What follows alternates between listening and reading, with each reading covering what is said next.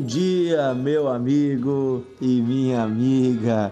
Que Deus abençoe você, que Deus abençoe o seu dia, que a luz de Deus ilumine a sua vida, que haja paz e que por onde você andar esteja a presença de Deus contigo, guiando os teus passos, dirigindo os teus caminhos. Que o Senhor guie você a toda a vontade dele, a todos os propósitos que ele tem para você. Amém? Olha que bom podermos estar juntos em mais um devocional de fé.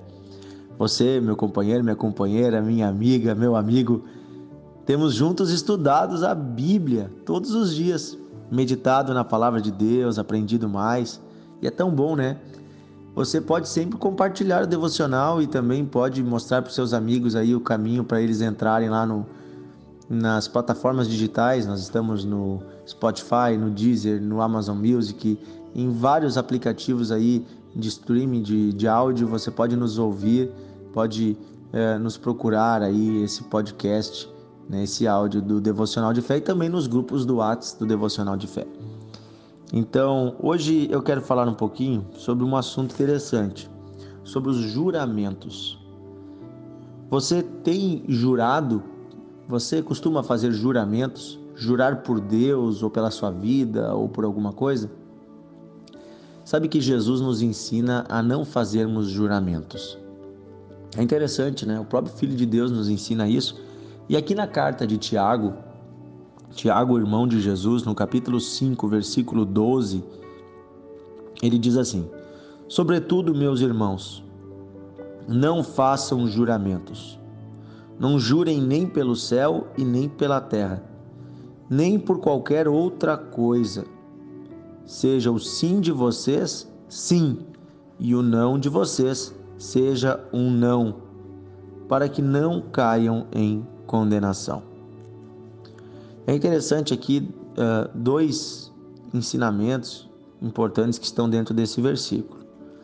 O primeiro, que nós não devemos jurar por nada. Jesus diz, inclusive, como é que nós vamos jurar por Deus? Nós não temos controle sobre Deus.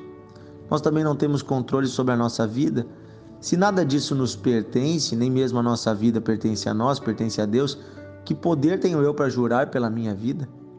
Ou pela vida de alguém, ou por alguma coisa? Não. Nós não devemos fazer juramentos. Pelo contrário, deve bastar a nossa palavra. Se você dizer sim, é sim. E se você dizer não, é não.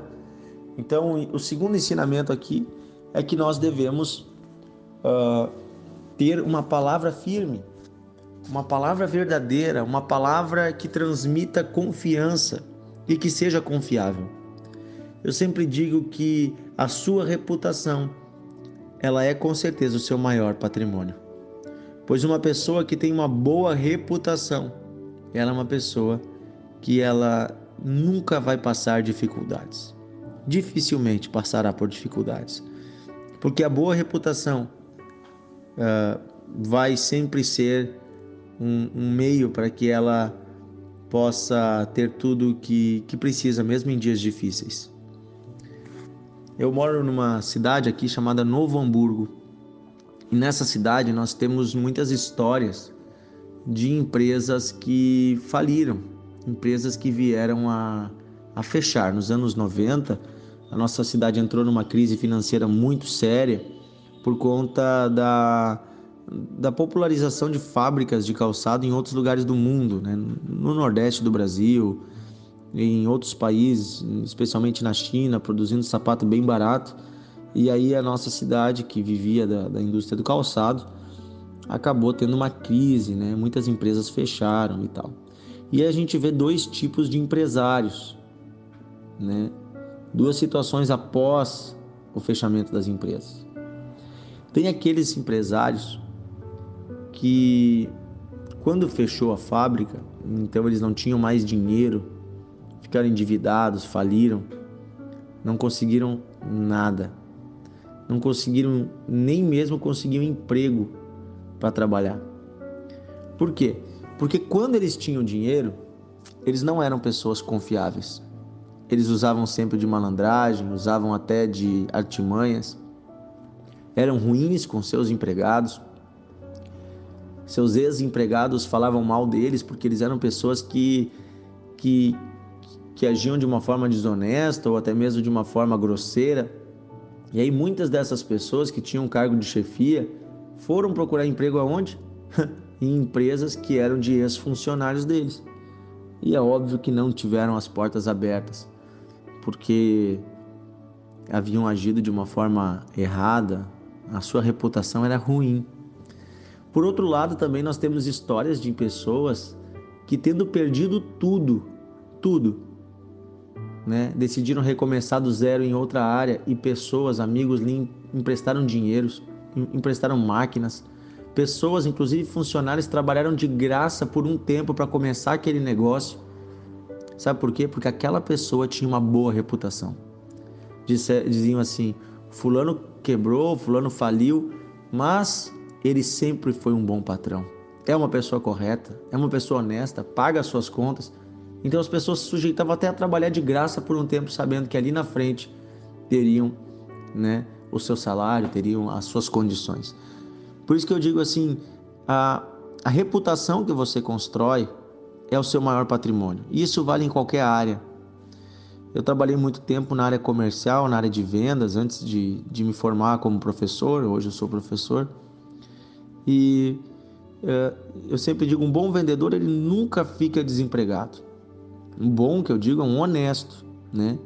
E é interessante que eu trabalhei em várias empresas e todas as empresas que eu trabalhei na área comercial, na área de vendas, eu nunca entrei na empresa por meio de um currículo. Nunca, nunca foi através de um currículo entregue. Eu entregava sim currículos em alguns lugares, né, oportunidades que tinha, mas não era por esse motivo que eu entrava. Eu entrava geralmente em empresas de pessoas que eram meus clientes. Então eles viam que que eu era um bom funcionário, que eu atendia bem os meus clientes e eles diziam: Eu quero um vendedor como você. E me faziam uma proposta para eu ir para esse outro lugar, né? uma proposta geralmente melhor de trabalho, uma condição melhor, um produto melhor, alguma coisa do tipo. Então, eu sempre digo assim: a sua palavra, a sua reputação é o maior patrimônio que você tem. É o maior patrimônio, isso em todas as áreas da sua vida, na sua casa. O que você fala, a sua família tem que acreditar que é verdade por quê? Porque você demonstra no dia a dia que você é uma pessoa verdadeira. E aí sua filha confia em você, seu filho, sua esposa, seu esposo, seus familiares. A sua palavra precisa ser confiável. Se você diz que vai chegar às sete e meia, você tem que chegar às sete e meia. Você diz que é às seis, você vai ter que chegar às seis. Então, no passado eu já tive a fama de ser uma pessoa que sempre chegava atrasada. Então eu dizia seis horas, as pessoas diziam, vai chegar às seis e meia. Mas eu mudei. Eu mudei, mudei bastante, graças a Deus. Eu sou hoje uma pessoa que eu não gosto de chegar atrasado. Eu chego antes, mas não chego atrasado. Muito raro. Geralmente, se eu chegar atrasado, aconteceu alguma coisa séria. Então, a sua palavra precisa valer muito. Por quê? Porque você é um filho de Deus, você é um filho da verdade. O reino de Deus é verdade e justiça. Então, guarde o seu coração de toda mentira, de toda falsidade. Não viva como o mundo vive hoje. As pessoas vivem logrando umas às outras, usando de malandragem nos negócios, no trabalho. Não, não viva desse jeito. Viva em um outro modelo, em um outro padrão. Viva o padrão de Jesus Cristo. Jesus nos ensina a falarmos a verdade até mesmo quando ela vai nos prejudicar, ou talvez as pessoas não vão gostar do que a gente falou. Claro, nós não precisamos ser desagradáveis mas a verdade é a verdade. Amém? Vamos orar. Senhor, nós pedimos que a nossa palavra venha a traduzir a verdade. E quando dizemos sim, venhamos a fazer o sim. Quando dizemos não, venhamos a fazer o não. Senhor, que não venhamos a necessitar de juramentos e também não venhamos nós a, a jurar por Ti ou por qualquer outra coisa, pois sabemos, Senhor, que não temos controle sobre nada. Então, Senhor, nós apenas temos a palavra que o Senhor colocou na nossa boca, que ela seja honrada, que ela seja verdadeira. Perdoa, Senhor, se temos jurado, se temos falado que não convém, ou se temos mentido, perdoa-nos, Senhor. Queremos agir de forma correta.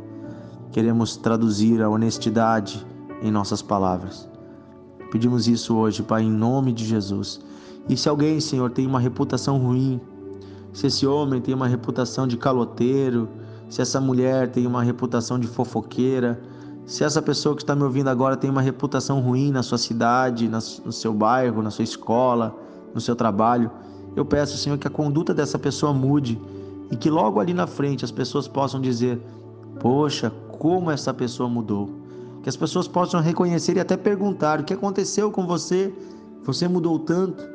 E que então esta pessoa possa falar: Jesus mudou a minha vida. Oh Senhor, eu peço que o Senhor seja glorificado por meio da mudança na nossa vida. Em nome de Jesus, eu oro e peço isso, Senhor.